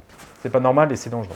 T'as pas l'impression aussi que les gens se permettent de commenter quand tu disais tout le monde a un peu son avis là-dessus et tout, parce que ça permet de, tu sais, de, de voir un peu le métalangage ou au moins de détecter le subterfuge, c'est-à-dire ah ouais cette meuf elle est ultra belle, bah si elle est ultra belle en étant totalement naturelle, bon bah ok elle a du bol, elle a une génétique incroyable donc peut-être qu'elle est à un stade qu'on n'atteindra jamais, mais si on a le sentiment qu'elle était comme nous et qu'en fait elle est ultra belle maintenant parce qu'elle a fait ça ça ça et ça, bah en fait ouais c'est accessible à tout le monde et moi je peux me permettre d'être pareil si jamais j'avais l'argent je serais je ferais la même chose en fait Ouais, mais ça, ça me le. le- le- c'est probablement de la jalousie mais ça permet de Ouais. remettre de descendre en tout cas les gens de leur ça- piédestal potentiel et de se dire euh, ah bah en fait ils sont comme nous quoi. Ouais, mais ça, c'est- je trouve ça plutôt positif, entre guillemets. C'est-à-dire que ben, euh, être beau naturellement, c'est c'est génial, mais euh, on a quel mérite à être beau naturellement? Enfin, si, il faut avoir une. euh, peut-être faire du sport, etc. Mhm, pour- Pour avoir ta, ta plastique. non, mais je veux dire, avoir une bonne génétique, etc. Bon, ben, c'est chouette, mais Ouais. bon, quelqu'un. Je trouve pas, je trouve pas que quelqu'un qui ait sa poitrine refaite ait moins de valeur, que quelqu'un qui a la poitrine, euh, Ouais. une poitrine, une jolie poitrine naturelle. C'est tout ça, c'est ah, le naturel. Moi, j'ai, moi, le naturel, si vous voulez, c'est. euh, je, je, comprends ce que veulent dire les gens, ça m'intéresse, euh, le naturel, mais, mais, ça veut rien dire. En, vrai, un cancer, c'est naturel. Qu'est-ce qu'on fait On ne se soigne pas, c'est la nature. On se garde, aller dans la forêt, ramasser antibiotiques. voilà, aller dans la forêt, ramasser un champignon naturel, et en fait, en, ouais, en, en 3 heures, vous êtes Non, donc le naturel, euh, c'est bien, mais bon, ça, ça a ses limites. Puis qu'est-ce qui est naturel? Les vêtements, se couper les cheveux, se, maquiller, se brosser. Enfin, je, je, je, comprends le truc. Après, je pense que les, les gens qui disent ça ont raison dans le sens où ils le disent pour critiquer ce qu'on appelle le surgical look, c'est-à-dire euh, le, look opéré à outrance. Ou à 15 mètres du vois Voilà, et qui est pas beau. Mais euh, oui, alors le naturel par opposition à ça, d'accord. Mais après, tout dépend de ce qu'on entend sur le mot hmm. naturel. Là, j'ai fait une petite question-réponse la semaine dernière, ça m'a amusé. Vous avez un traitement naturel pour les rides du front? Et je sais pas si tu as vu, je dis oui, oui, bah, il y a une substance naturelle qui est, qui est fabriquée par une bactérie, ça s'appelle la toxine botulique, ça s'appelle le botox, et ça soigne les rides du front. Et donc voilà, donc, euh, j'ai fait pour le chauffer, c'est qu'il a posé cette question parce que. Mais c'est bien, ça déconstruit les catégories de jugement et ça permet aux gens. C'est comme si tu dis, ah, mais non, je bois pas ça, c'est plein de produits chimiques. C'est-à-dire de l'eau, du gaz carbonique, du dioxygène, de, quoi on parle C'est un peu l'air du temps où il y a moins de nuances et les. Euh, ouais, ouais. Il y a un truc qui m'a amené à me poser cette question, mine de rien. C'est, euh, alors j'allais dire, tu connais pas, probablement, mais évidemment que si, mais tu sais, les gens qui se mettent des facettes dentaires. Je sais même pas si ça s'appelle comme ça. si, si, toi, t'en poses pas parce qu'il doit falloir être. Non, c'est des dentistes qui font ça. Ouais. Ok. En fait, je savais pas ce que c'était jusqu'à ce que je m'intéresse à la technique et que je regarde par curiosité. Et moi, je pensais que c'était, comme son indique, des facettes, c'est-à-dire des facettes qu'on mettait devant les dents. En fait, je me suis rendu compte préparer.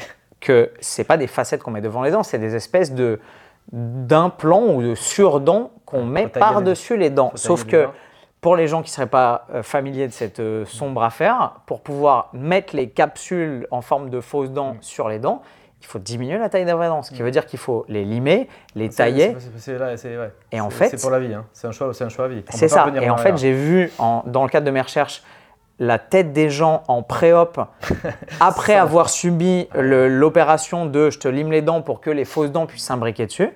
C'est horrible. C'est-à-dire que tu as ah l'impression de voir euh, Lord Voldemort avec euh, trois mini chicots de bébé renard et il n'y a plus rien en fait. Mais je, ça, je, moi j'ai la même chose. Alors ça, c'est des, des, trucs de, de dentisterie. J'ai pas une grande expertise, mais c'est exactement comme ça. Mais euh, en chirurgie plastique, euh, une augmentation mammaire, c'est pareil.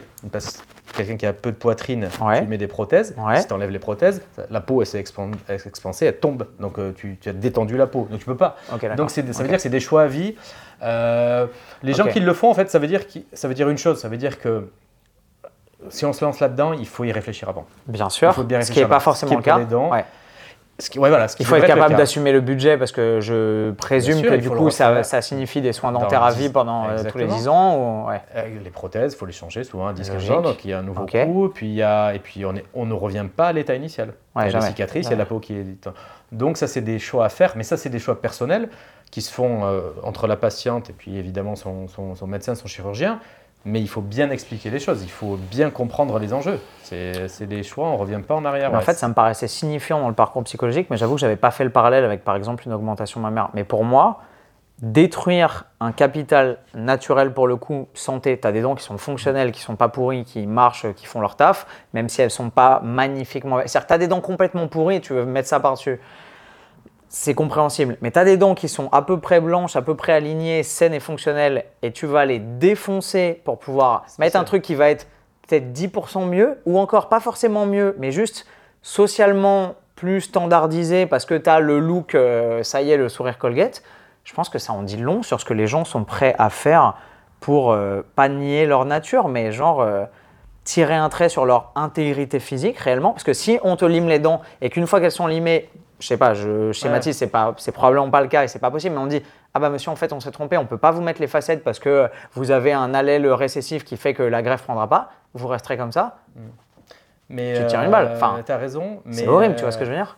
mais euh, oui, oui, je vois tout à fait ce que tu veux dire. Mais pour la beauté, euh, les gens se sont. Alors, premièrement, déjà, la chirurgie, c'est une mutilation. Hein. Tu sais, la chirurgie, c'est une, mutilation C'est vraiment intéressant que tu en parles comme ça. C'est une mutilation consentie, évidemment, etc. Mais, mais c'est une mutilation. Et mais euh, se mutiler entre guillemets pour la beauté, tu sais que ça, ça a toujours C'est millénaire. Les tatouages, les scarifications, les, les, bien sûr. Les non, chats qui se, qui se vendaient les pieds pour pas qu'ils grandissent, les, anneaux sur le cou, les, femmes Karen, les lisous et tout. voilà, euh, ou même les scarifications ethniques.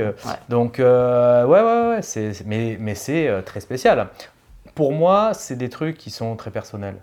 Et je ne suis jamais dans, le, dans le jugement. Euh, je suis pas dans le jugement. Les gens, que quelqu'un se fasse un tatouage, euh, parce qu'un tatouage peut dire la même chose. Euh, quelqu'un se fasse des, des facettes, un tatouage, une chirurgie. Voilà, chacun, euh, chacun est libre de ses choix et tout. Il faut simplement qu'il soit, qu'il soit euh, éclairé. Nous, en médecine, la notion de ouais. consentement éclairé, ça veut dire que Oui. les gens, ils ont compris les enjeux. Quoi.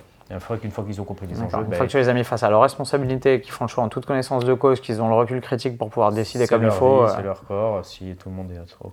Mais, euh, mais c'est spécial, oui, effectivement. C'est pas une démarche de soins comme quand on est malade et tout. Là, là, je suis d'accord avec toi. C'est des- la transformation, la transformation corporelle. D'ailleurs, souvent, en fait, on voit des, des gens qui se transforment. On avait un, un mec à Montpellier, il est parti vivre au Mexique. Là, il s'appelle Black Alien sur les réseaux. Là, Ouais. qui se fait tatouer tout le visage, il se fait couper la langue, il se fait faire plein de trucs comme ça. Ok. Et on me demande souvent, on fait, mais c'est qui les médecins qui acceptent de faire ça et tout? Mais c'est pas des médecins, c'est pas des médecins hein, les, euh, qui, euh, qui ont, lui s'est fait amputer les oreilles, mais dans le cas d'une, il veut changer, il veut se transformer en alien, etc. Donc les gens qui font ça, je sais pas si je le fais à Barcelone et tout, mais c'est pas des, c'est pas des médecins. Les médecins, on n'a pas le droit de faire ça. On doit, on doit quand même, les actes qu'on fait doivent quand même s'inscrire dans une démarche de, de, de soins. Donc quand c'est des actes d'esthétique, c'est des démarches de soins euh, euh, psychiques entre guillemets. Ok. J'ai une question intéressante. Enfin, non. j'ai que des questions Tu n'as que intéressantes. des questions intéressantes. J'ai un truc qui m'intéresse, sur lequel j'ai envie de te poser une question, sur la potentielle standardisation de la beauté. Ah ouais, ça c'est hyper intéressant. Quand je vois tes stories, alors tu fais beaucoup de Pas de rhinocéros, de rhinoplastie, Ouais, donc aussi beaucoup de nez. aussi. Pourquoi? Parce que tu. je, perds des trucs. euh, ils sont petits comme ça, ils arrivent après, ils font 8 tonnes. Le je rhino, euh, euh, par- C'est un truc que tu kiffes, c'est. D'accord. Mais Par parce que tu es doué là-dedans ou parce que juste t'aimais ça ou t'aimes le- l'aspect psychologique qui est lié à la reconstruction du nez Ah ou... non, l'aspect psychologique est, est très éprouvant, c'est- très dur. Mais euh, Pour toi? Ouais, pour, pour les patientes, pour les patientes, pour Pourquoi? moi aussi. Bah, c'est l'opération le qui cristallise le plus de D'accord. de- de- d'attente, de, déception. Parce que c'est souvent des trucs en mode euh, j'ai le nez de mon père ou euh, je, Ouais. je, Non, je puis- vois mon grand-père euh, qui m'a violé Ah, quand il y je me regarde dans le ça, miroir. il y a ça, trucs comme Il y a ça. ça, mais dans- même dans les trucs moins dramatiques, c'est les patientes se voient. Déjà, les résultats mettent des mois et des mois à bien se définir. Des Ah mois ouais et des mois, généralement 12 mois. Et, Ah, je savais pas. Le temps, le temps que ça prenne sa forme, bien, le- ouais. le- l'œdème dégonfle et Ouais. le. Ok. Et on se voit H24, c'est pas comme et tout le monde le voit. Ouais. C'est pas comme la poitrine ou même si Oui, tu peux le dissimuler pendant voilà, trois ans c'est et- ça, voilà. Ok. Donc non, c'est c'est très éprouvant. Donc là, ça, je le faisais par euh, plutôt. Et éprou- par j'aurais pas mis éprouvant comme adjectif dessus, mais d'accord, ok. Donc Ah ouais. ça, ça dépeint une réalité que je Ah, maîtrise c'est pas, je dur, pense. C'est dur, c'est dur. Ok. C'est dur pour les patientes, c'est très dur. hein. Euh, C'est l'opération la plus dure, euh, et pour le chirurgien aussi, hein. techniquement et moralement. C'est, Ok. On le voit, hein, c'est, euh, euh, compliqué. Euh, et alors, je ne sais plus le début de ta question. Le début de ma question, c'est est-ce que. euh, alors, c'était déjà. Est-ce que tu fais ça par kiff ou par vocation ou par. C'est le truc que tu préfères faire, mais ok, j'ai une partie de réponse. Et le début de ma question, c'était la standardisation Ah de la beauté, parce que je sais que ce qui me frappe et ce qui frappe probablement la plupart des gens, et c'est peut-être quand tu disais le surgical look, c'est que. Tu as l'impression, genre par exemple, je ne vois jamais dans tes stories sur des rhinos qui esthétiquement sont ultra bien exécutés et quand tu fais tes avant-après au bloc, tu dis mais attends, c'est pas possible, genre il n'y a, a pas une goutte de sang, il n'y a pas un truc, il n'y a pas une cicatrice, c'est parfait et ça n'a rien à voir de A à Z du début à la fin.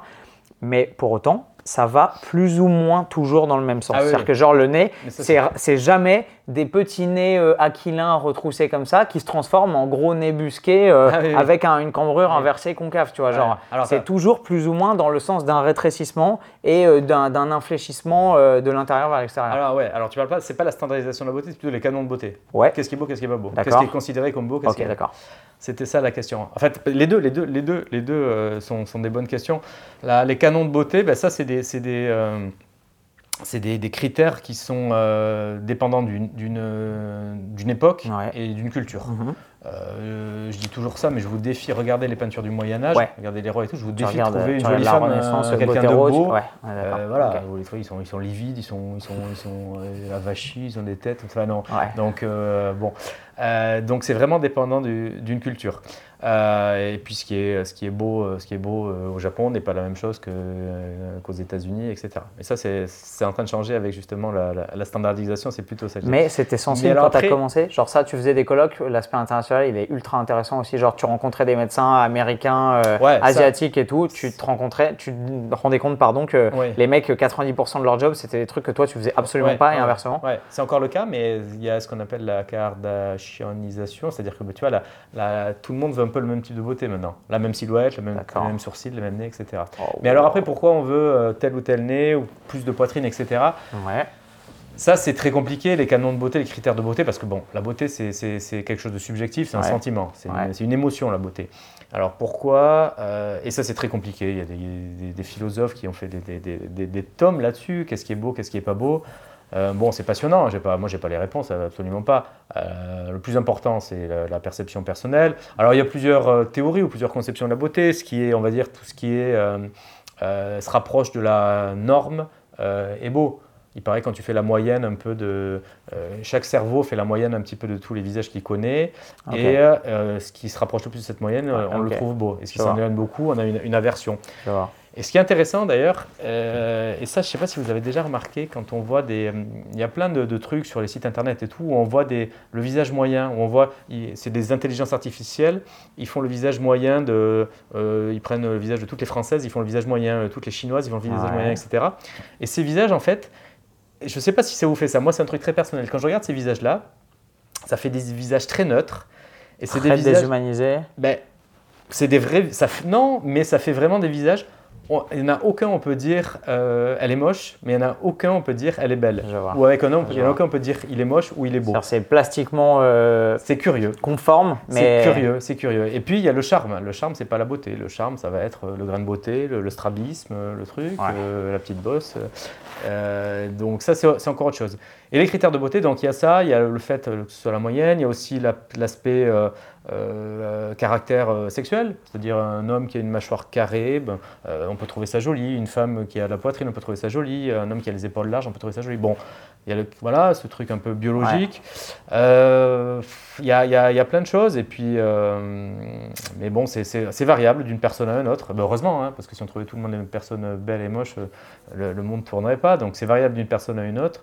Bon, c'est des trucs passionnants, mais euh, voilà, ça, c'est des ébauches de réflexion Ouais, je euh, que, que, que j'ai parce que euh, je- j'ai travaillé ces sujets-là, mais euh, j'ai pas les réponses et personne n'a vraiment les Ouais. réponses. Mais effectivement, tu vois, il y a les demandes, en tout cas, c'est des phénomènes que tu vois, personne ne vient, dit je veux un gros nez, etc.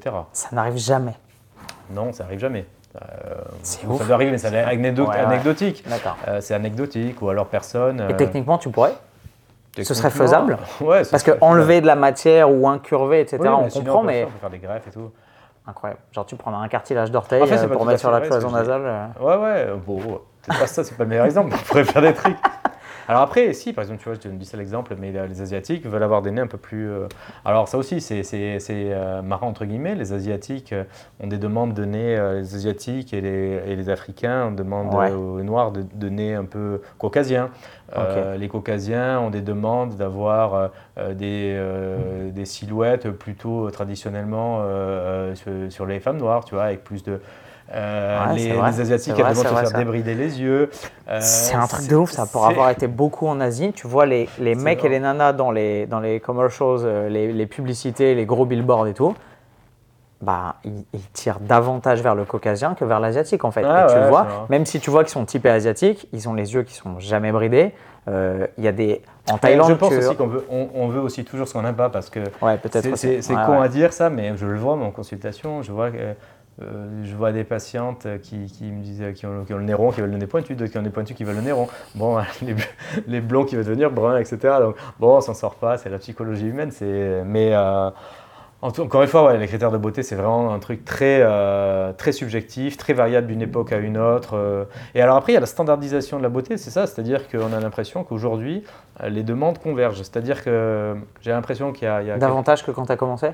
Non, mais c'est plus Mais longtemps. il y a je pense quand même une tendance qui est notable. Ouais, il y a une tendance qui est notable et je pense qu'il y, y a 50 ans ou 100 ans, effectivement, une, une, une belle euh, parisienne, une belle euh, carioca, une belle euh, tokyoïde, on dit tokyoïde? Ouais. Tokyoïde, je crois, un Ouais, truc comme ça. belle ouais. japonaise, avait des critères de beauté très différents. Ouais.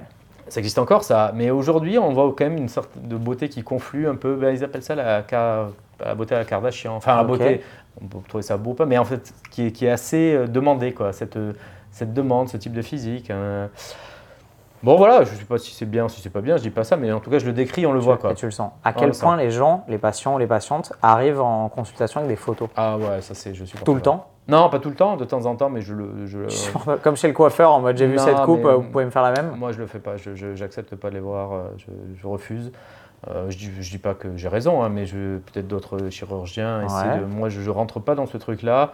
Euh, ça me fait chier. Et euh, des, pour moi, c'est des motifs de, de- c'est des mauvais motifs de- de- d'opération. Ok. Re- se faire opérer pour avoir le nez de d'Angelina Jolie ou truc comme ça. Non. Mais si c'est pour guider euh, leur euh, dynamique esthétique en mode genre j'aimerais un plus petit nez, je sais pas trop comment l'exprimer parce que tu vois genre. oui, là, mais euh, genre un truc entre ça et ça, euh, ça, ça oriente un peu. Oui, oui, ça, ça peut, ça, ça peut aider effectivement, mais c'est très, c'est, très casse-gueule hein, parce que Ouais. c'est source de- de- d'incompréhension, de, malentendus et tout. Mais là, dans ce sens-là, ça va. Mais par contre, je veux le, Le nez de le- trucs, les non, pommettes non, de.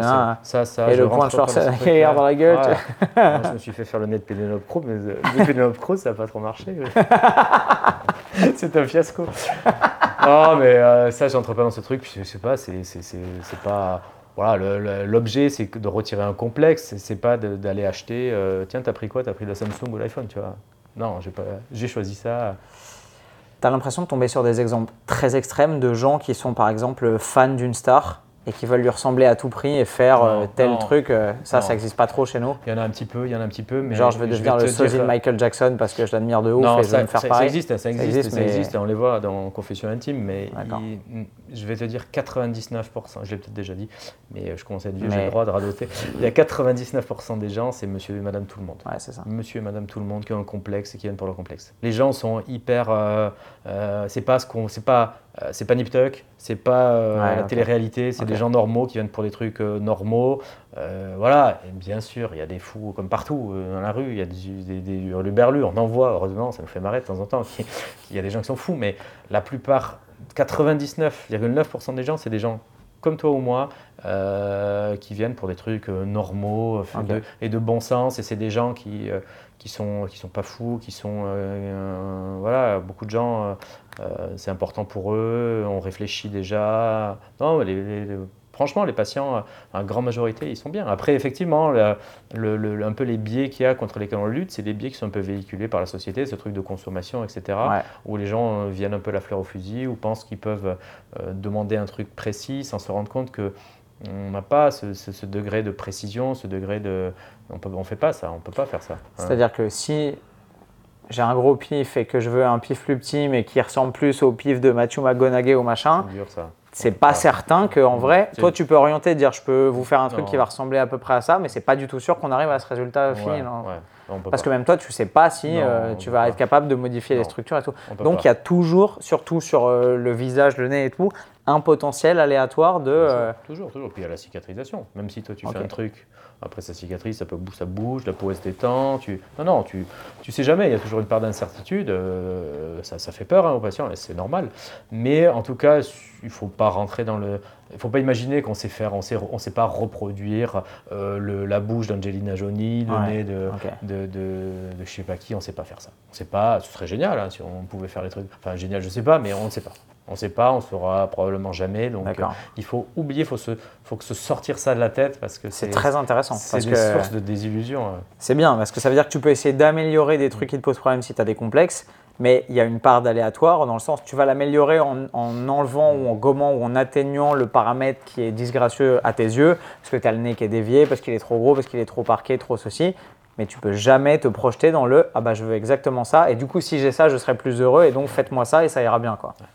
C'est difficile. Ouais, hein. Tu- C'est difficile parce que ça, Ouais. tu vois, là on parle tranquillement et tout. Quand tu vois quelqu'un en consultation qui, qui a des, des idées préconçues complètement euh, Ouais. à côté de la plaque, Ouais ouais. bah, il faut recadrer tout ça et tout. C'est, euh, tu vois, même moi, sans avoir d'idée préconçue, je pensais à peu près, quand, tu, quand tu vois euh, plein de nanas qui se font à peu près le même pif et tout, que tu pouvais orienter quand même dans une direction avec euh, un petit nez comme ça, un peu Ça, c'est les retroussé, machin. techniques qui font que les nez ils sortent toujours un peu pareil. D'accord. Mais c'est pas Ok. parce que. après, on peut un peu moduler, attention, il faut mettre un peu de nuance dans ce que je dis. On peut quand même un peu moduler, c'est-à-dire qu'on peut dire euh, euh, je veux un peu, un peu plus de volume euh, sur la poitrine. Oui, on peut mettre des protéines un Ouais, peu plus grosses. On peut, peu. on peut moduler, mais on ne sait pas reproduire. euh, C'est ultra intéressant, ça. C'est un vrai reality check pour la plupart des gens qui pensent Eh que c'est à la carte et que Eh tu payes ouais, tant, t'as ça, tu payes tant, t'as ça. Si tu Ouais. vas en Tunisie faire ci, tu l'as comme ça. Si c'est en Turquie, c'est. Ça, c'est une erreur euh, et beaucoup de, gens, euh, beaucoup de gens pensent ça. Mais alors, c'est c'est pas leur faute, hein, c'est la faute de. de- Mm. de- bah, on leur fait croire ça. Ou alors, c'est aussi notre faute, nous, les, les chirurgiens plasticiens, parce qu'il faut qu'on qu'on explique plus ça aux gens. Qu'on communique plus là-dessus pour, pour leur expliquer ce que c'est. Tu parlais de simulation tout à l'heure, c'est ultra intéressant. Quand tu as quelqu'un qui vient en consultation, tu as des logiciels, tu as des outils de, Ouais. de diagnostic et de projection Ouais. qui te permettent, avec un ordinateur, etc., de prendre une photo Ouais. de face, de profil de trois quarts des gens et de leur dire bah voilà, on peut essayer de faire ça, on peut tendre vers ça, etc. Ça, c'est ça. Donc les gens peuvent vraiment se projeter dans le ah ouais, ok, réalistiquement, on Pour- pourrait aller chercher ça. Il y a des opérations pour lesquelles c'est pas hyper important. Oui. Si quelqu'un vient pour un botox, si j'aime pas mes rides et tout, bon, Ouais, ouais. ça, il n'y a pas besoin. Mais par exemple, pour euh, parfois Pour les, rhino, par une exemple, rhino, ouais. les prothèses, là, c'est hyper important d'avoir un visu. Donc, on fait des simulations. Pareil, en prenant beaucoup de précautions parce que c'est, je les donne, moi je les donne jamais aux patients les simulations. Je veux pas qu'ils regardent ça pendant six mois parce qu'ils vont se focaliser sur. Ah, ouais, ils vont très plus- intéressant. ils Mais vont- donc tu les montres en consultation, comme ça ils ont une idée? Ouais. ok. Je peux les prendre en photo Non. Non. Ah, mais toujours des histoires. Je les ai donnés pendant des années. Et en fait, tu t'es rendu compte que ça te desservait Ça les desservait eux aussi, surtout parce qu'ils se, ils étaient plus. euh, parce que forcément, entre la consultation et l'opération, il y, a- il y a des délais de semaines Ouais. et de mois. Ouais. Quand on regarde un résultat tous les jours, on va plus se faire opérer pour, pour se sentir mieux, pour gommer un peu un complexe ou pour avoir un peu. Ouais. Mais pour avoir le résultat du va- shiny object que tu as vu dans le catalogue de Noël et que. C'est ça, c'est ça. oui, mais regardez, c'était. Mais euh, il vous plaît pas le nez Ah si, il est bien.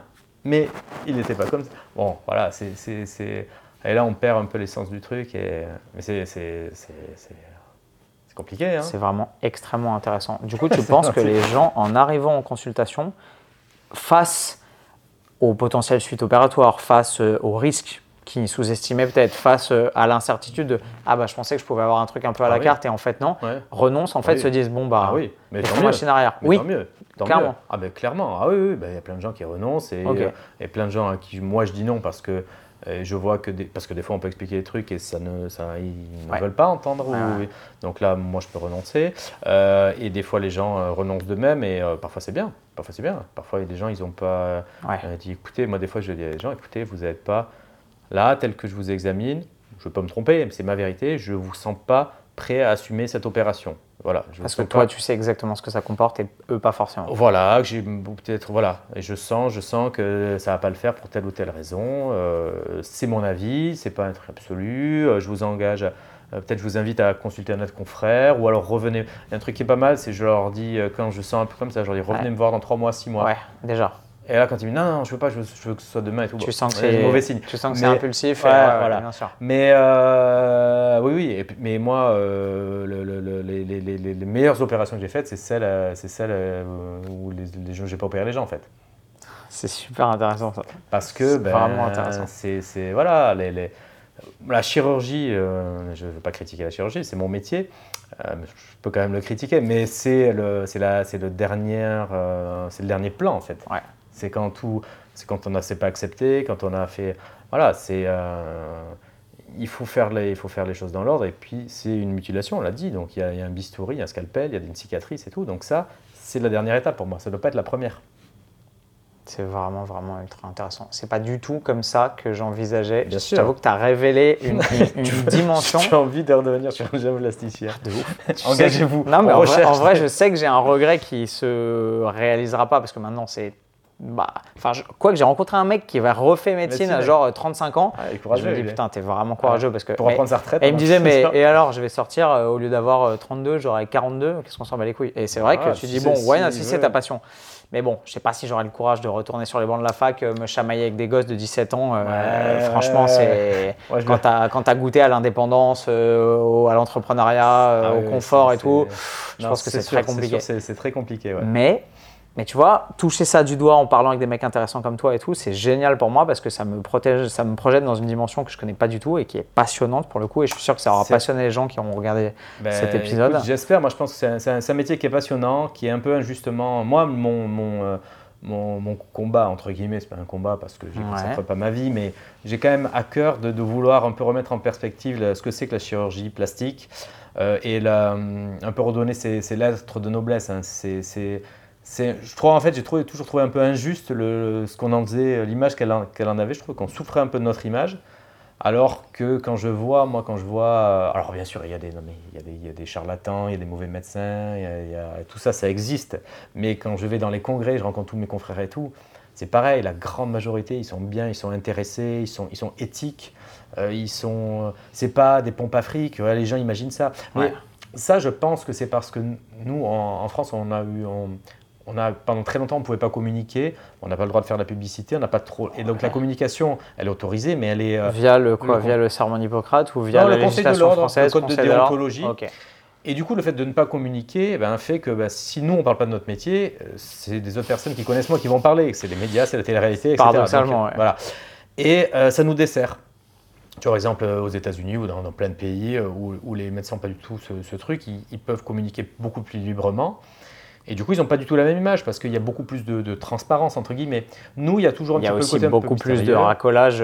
tu es au Mexique, tu vois des grands 4x3 de venez vous faire refaire les l'envers du Docteur. Nichon. T'es là, C'est la- genre. Ils ont wow. le droit de faire de la publicité comme, Ouais. euh, comme pour, euh, pour euh, Ouais. une- une- un soda. Donc ça, c'est le revers de la médaille. Nous, le fait que de, ce code de déontologie qui est lourd a des très bons côtés. Ça nous protège de beaucoup d'écueils. Mais l'envers du, le, le revers de la médaille, c'est que euh, on est un peu mystérieux. Les gens connaissent mal. Tu vois, je, par exemple, quand je parle avec euh, une amie à moi qui vient de- du Brésil ou des. États-Unis ou de Chine, euh, elles savent toutes, 100%, la différence entre du Botox et de l'acide hyaluronique. Sérieux? Toutes, elles savent ce que c'est, la différence. Elles, savent qu'on ne met pas euh, du Botox dans les lèvres. Ouais.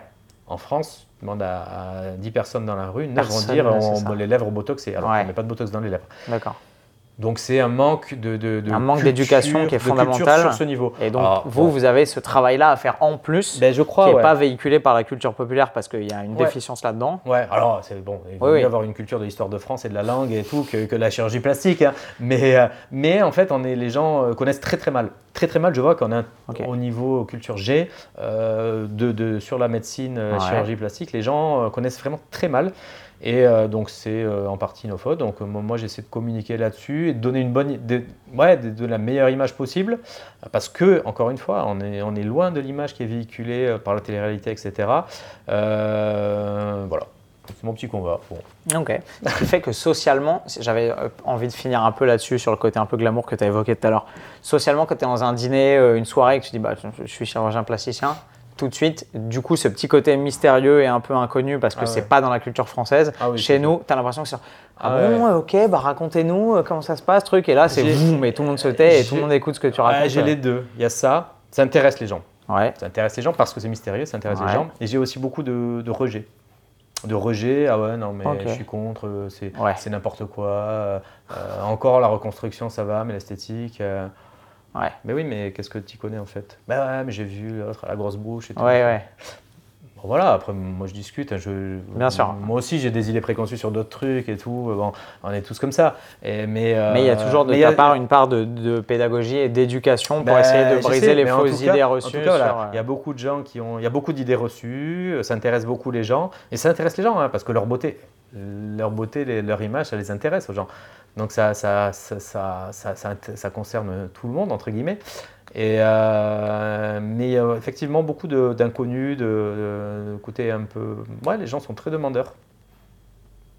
Mais on, fait que- on, on progresse. Le, je Ouais. trouve que le, les, les chirurgiens plasticiens, les médecins et tout, on commence à plus communiquer avec les réseaux et tout. On est maladroit, on est à nos débuts, on n'a pas l'aisance des Américains, on n'a pas ce truc. ouais. On est nul. hein. Le jour, j'étais avec une chirurgienne canadienne qui était venue euh, au bloc avec moi. Elle dit Putain, mais les Français, vous êtes nuls sur Instagram et tout. Et bon, elle a raison, c'est sûr, par rapport aux autres, mais euh, on, on progresse et on a un peu de retard. Et puis, euh, ouais, après aussi, on, on, euh, on- est obligé de, de- de- de s'adapter parce que le, le- le problème, c'est que le, le tourisme médical et tout, il y a des pays qui font de la publicité pour la chirurgie plastique pour venir chercher des patients de France de la vraie publicité commerciale très Ouais, ouais, agressive. ouais. Mais sans en retirant pour le coup un peu l'aspect éthique et tout. Et euh, Ouais. s'il y a Là, pas- une fois que tu arrives là-bas, on va pas te demander si tu es sûr de vouloir te faire opérer ou est-ce que tu es bien conscient des suites opératoires. Ouais, ou- le problème de ça, c'est que les- les- les- la relation, elle n'est pas entre le médecin et le, et le- et le patient. Il y a aussi une entreprise au-dessus, une boîte de trucs qui fait venir les gens. Les chirurgiens, ils, sont, ils découvrent les patients la veille. Enfin, c'est pas bien. hein, Il y a- Wow. il y a des gros problèmes hein, de temps en temps. Bon, voilà. Heureusement, on n'en est pas là. Ouais, heureusement, on n'est pas là, donc euh, il faut garder de, de- de la. Ça reste, euh, même si c'est euh, quelque chose de. Si c'est de l'esthétique, si, si les gens sont pas malades, etc., ça reste de la médecine. C'est vraiment le, le truc de la plus important, ça reste de la médecine. Euh, Il y a une dimension humaine et il y a, il y a- il y a des drames et tout, donc c'est un truc sérieux, ça reste un truc sérieux quand même. Que tu abordes avec beaucoup de philosophie Voilà. et non, mais beaucoup pas ça de pour peur pédagogie et de légèreté. Je pas ça pour pourrir l'ambiance et pour faire peur du tout. Ça se passe très bien, mais il faut, le, faut que ce soit bien fait. faut avoir un peu de recul dessus. Avoir du recul dessus, un peu de, un peu de pédagogie, que les gens, euh, faut que les gens se- soient un peu plus informés, et, euh, mais on progresse. Je pense que c'est fait. Fred, merci, Merci infiniment. J'ai passé un super moment, Ben, j'ai appris également. plein de trucs. Merci beaucoup. J'espère que c'est votre cas. Si vous voulez retrouver le fabuleux travail de Fred, il a un Instagram qui est génial. Félicitations. Ouais, Moi, je beaucoup, kiffe ton contenu. C'est ultra informatif. C'est super bien vulgarisé. C'est accessible alors que c'est technique. Et si vous n'êtes pas un cadre de l'anatomie, etc., vous allez apprendre un milliard de trucs et en plus vous faire kiffer parce que c'est drôle et c'est toujours bien amené. Donc allez voir l'Instagram de Fred que je vous mettrai en description de la vidéo. Tu m'as dit que tu allais aussi créer peut-être une chaîne YouTube et un podcast. J'aimerais bien, j'aimerais bien faire un podcast, c'est mon projet pour 2023. On y Allez, travaille, j'espère tu l'auras dit invité, ici. euh, J'espère que-. J'espère que tu auras pu réaliser ce petit rêve-là. Génial. Merci beaucoup Antoine. Merci d'avoir été mon invité, c'était un immense plaisir. Et quant à moi, je vous retrouve dans un prochain épisode de Smartfire et vous savez exactement comment avec le sourire. Bye bye. Merci.